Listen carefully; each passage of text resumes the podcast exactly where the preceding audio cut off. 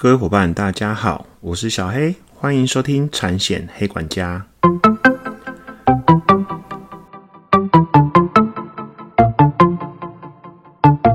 产险黑管家可以透过所有通路商家收听，不管你是 iOS 系统或是 Android 系统的手机，请搜寻产险黑管家。令小黑在 FB 也成立粉丝专业喽。Pocket 新上架的集数会在上面公告，有空啊也会写上面一些有关产险资讯的文章，大家可以在 FB 上面搜寻产险黑管家，订阅追踪哦。Hello Hello，大家这一周以来过得还好吗？这几周啊，疫情又逐渐在升温了，大家要保重啊。每次啊看到新闻上啊列确诊足迹，新闻媒体报道特别强调是保险业务员的。我有时候都觉得报的过程都好偏颇。我们的工作不就是要拜访客户，跟客户多见面，才能帮客户解决保险上的问题？在管理者的角度啊，叫做活动量；在各位伙伴的角度啊，叫做养客。所以说啊，报道过程中如果让我觉得好像在猎巫一样啊，呵 呵我有时候真的很不以为然呐。你们自身也不是也冒着确诊风险去拜访客户的吗？也有可能客户有确诊，你们不知道啊。而且你们也是为客户未来的生命财产风险而去的。你们想想啊，这跟现在我们辛苦的医护人员处理确诊者的立即风险，啊，不就只是时间上的差异而已吗？所以啊，不要太小看自己，不断的提升专业，把客户的权益摆在你的荣誉之前，你就不用怕客户不跟你见面喽。再约一周就是农历新年了。小黑在这里啊，先祝大家虎年业绩瑞虎丰年，事业武气冲天，健康福武生风。With you lots of luck for the tiger year，哈哈，突然绕英文对不对？这就是啊虎年行大运的意思啦。而过年到了，跟亲友们团聚，你会大方介绍你现在在哪里服务吗？这不是都是过年长辈必备的问题吗？你结婚了吗？在哪里工作？年收入多少？有没有什么成就啊？等等，那种聚会啊，其实就是在比较吧。那你回答过后，有没有提醒这些亲朋好友一些事呢？在这里啊，我跟大家分享一个小故事。我记得我在 EP 七的时候有稍微提过这件事，这件事那时候让我其实印象非常深刻。今天我来详细跟大家分享一下。我记得是几年前啊，我在一般营业单位担任副主管的时候，突然有一天有个我辅导业务员打来，很急的跟我说，那通电话印象很深刻，就很紧张的样子啦。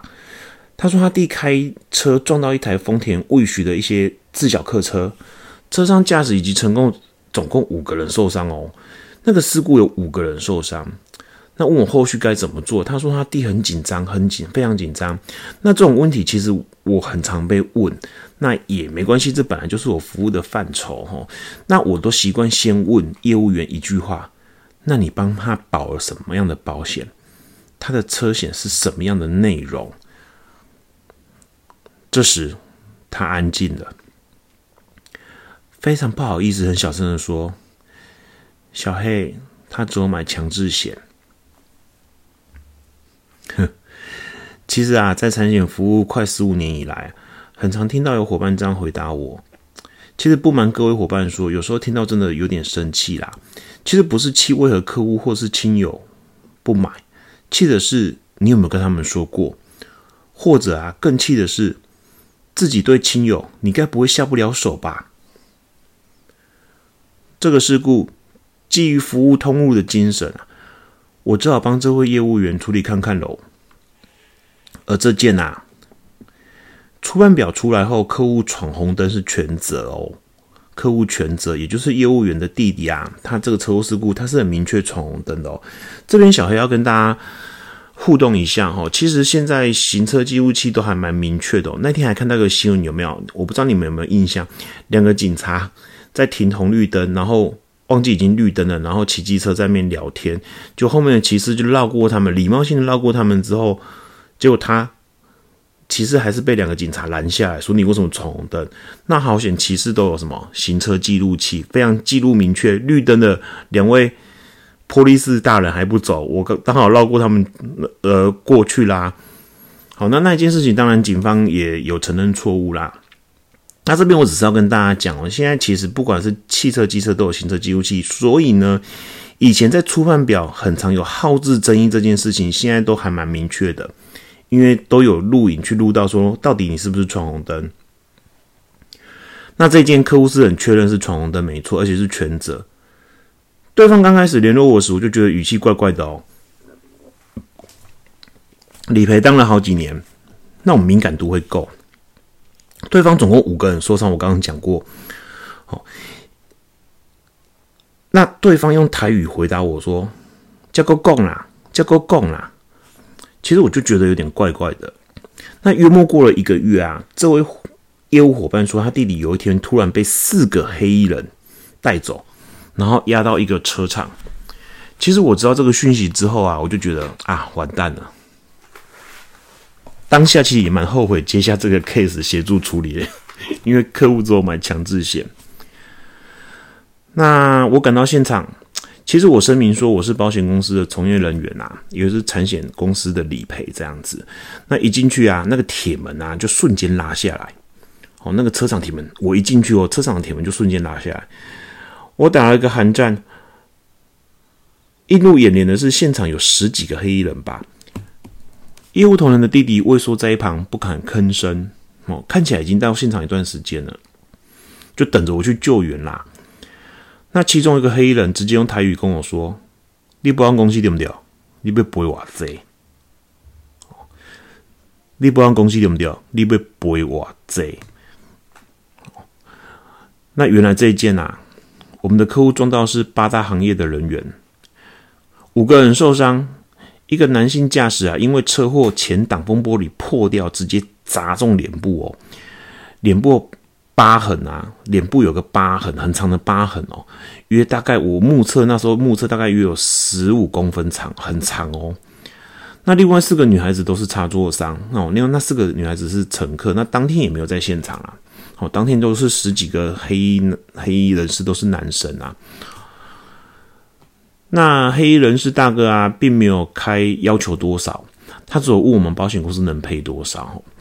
那看起来就是赔不过，他直接要跟客户要。那他也知道，呃，产险的理赔其实没有什么决定权，会到现场都是小弟，你后面一定有主管去决策这件事。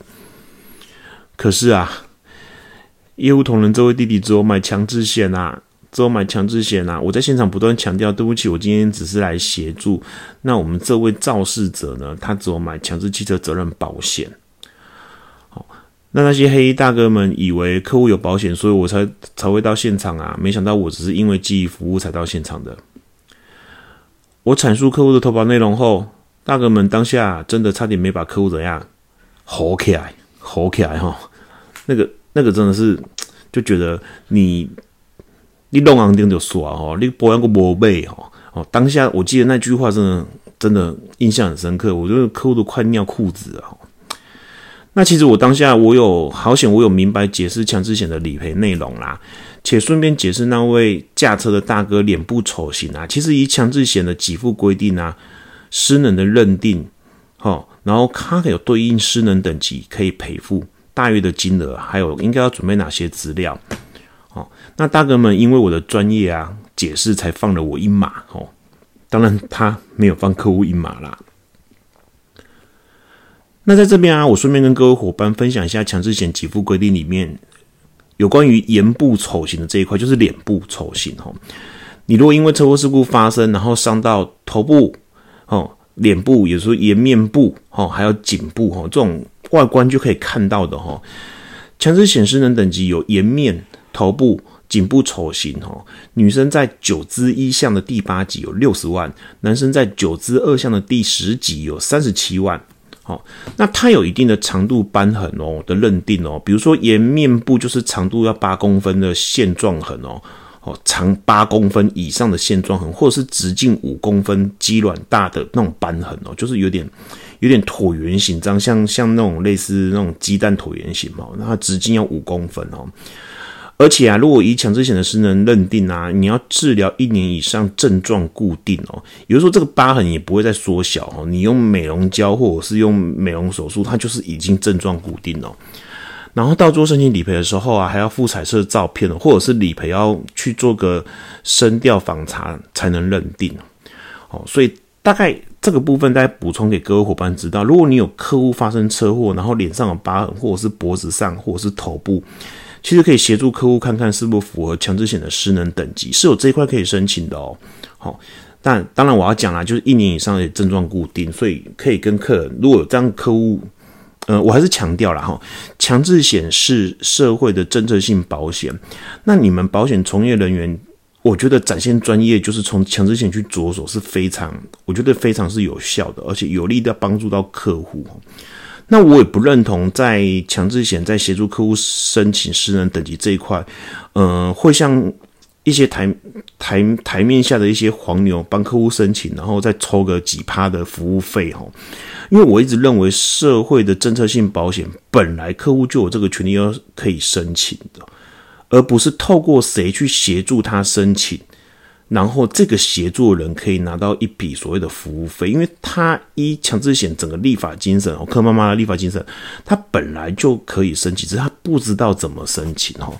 那我觉得保险的从业人员哦，尤其是寿险的伙伴哈，这一块强制险的给付规定跟失能，我个人觉得你们还是要还是要提醒一下客户，然后因为要透过这个展现专业哦，让保险真的运用在这些需要了的人身上。那既然这个是社会最低阶的政策型的有关于车祸理赔的保险哦，其实我个人倒不认为你应该要去抽所谓的服务费啦，哦，那可是它可以让你转型专业，但当然这没有对错，这是我自己的，嗯，可能是一些原则吧，原则吧，因为人在世总是有一些，总是有一些原则，你你觉得很难去打破，而且可能是我处理过太多蛮严重的车祸，有时候我会觉得就是说。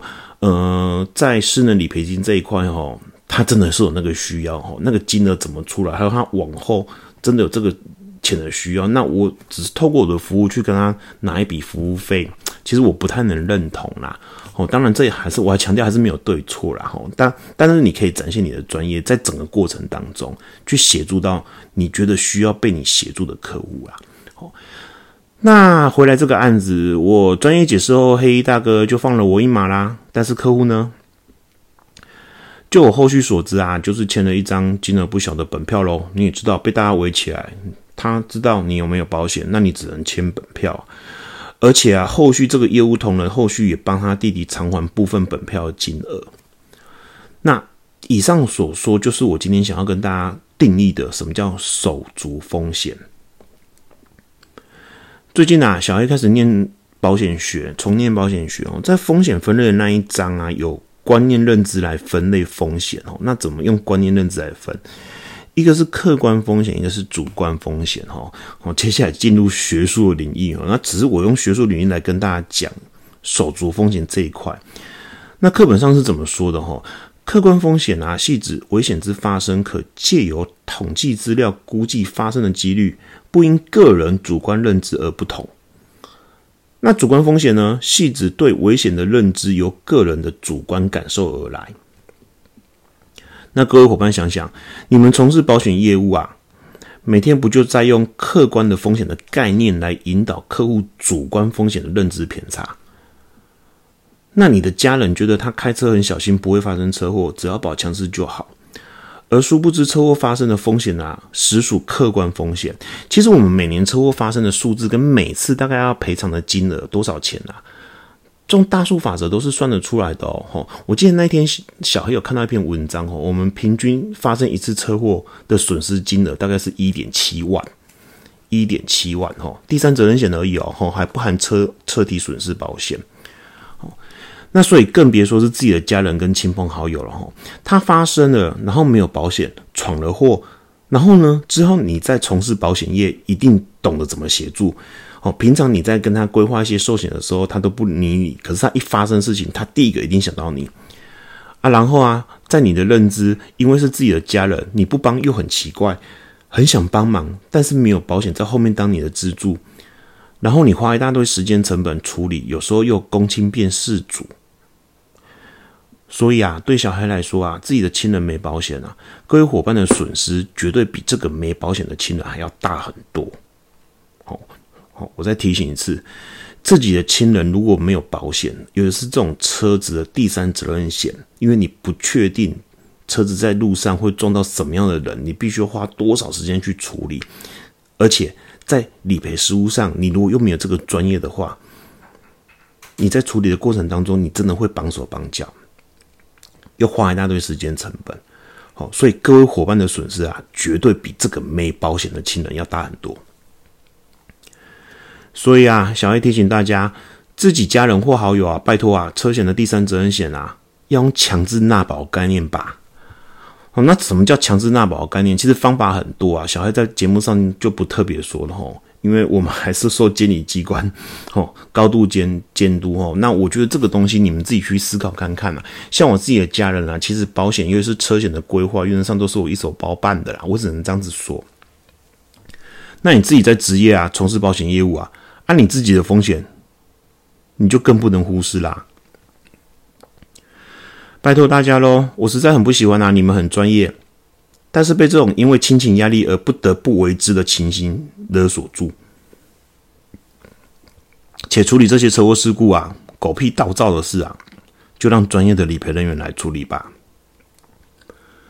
保险找业务，专业有温度。今天的节目到这，希望各位伙伴有学到东西。如果喜欢小黑的频道，另希望各位伙伴不吝啬给我五颗星以及评论，会是我持续往下创作的动力。欢迎透过 Apple、Google Podcasts、KK Bus 等频道订阅。而有任何问题询问或是指教，以及讲课活动的邀约，或是想听听产险其他内容，欢迎 email 到 f a n a m o 三一六小老鼠雅虎 .com.TW。我们下集见，拜拜。